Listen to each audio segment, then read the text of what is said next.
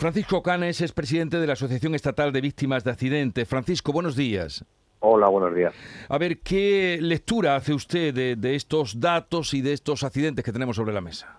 Hombre, en primer lugar, bueno, pues yo creo que es un fracaso eh, de las políticas de seguridad vial en este caso, ¿no? Porque cuando hay reducción se habla de éxito, de, de que todo va bien, bueno, pues hay que reconocer que esto la verdad, después de, más de 10 años es el segundo año con más, el segundo verano con más muertos. Por lo tanto, yo creo que, es un fracaso, primero de las políticas de seguridad vial y luego también de nosotros como ciudadanos y como conductores, evidentemente.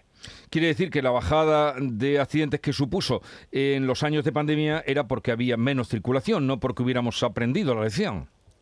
Bueno, pero tenemos años que no ha habido pandemia y ha habido menos accidentes también que este año, por lo tanto, eh, yo creo que lo que falla es, son las políticas, la gente ya está un poco cansada de, de siempre lo mismo, yo creo que hay que aumentar más la vigilancia porque los, los datos son, bueno, pues gente sin cinturón, que a las fechas que estamos es algo increíble realmente, y luego, bueno, por los excesos de velocidad, el alcohol, las drogas, el uso del móvil, son las, los mismos problemas de siempre que hay que vigilar.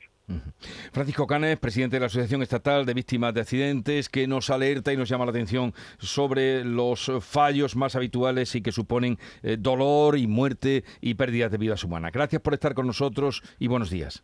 Gracias, Oscar.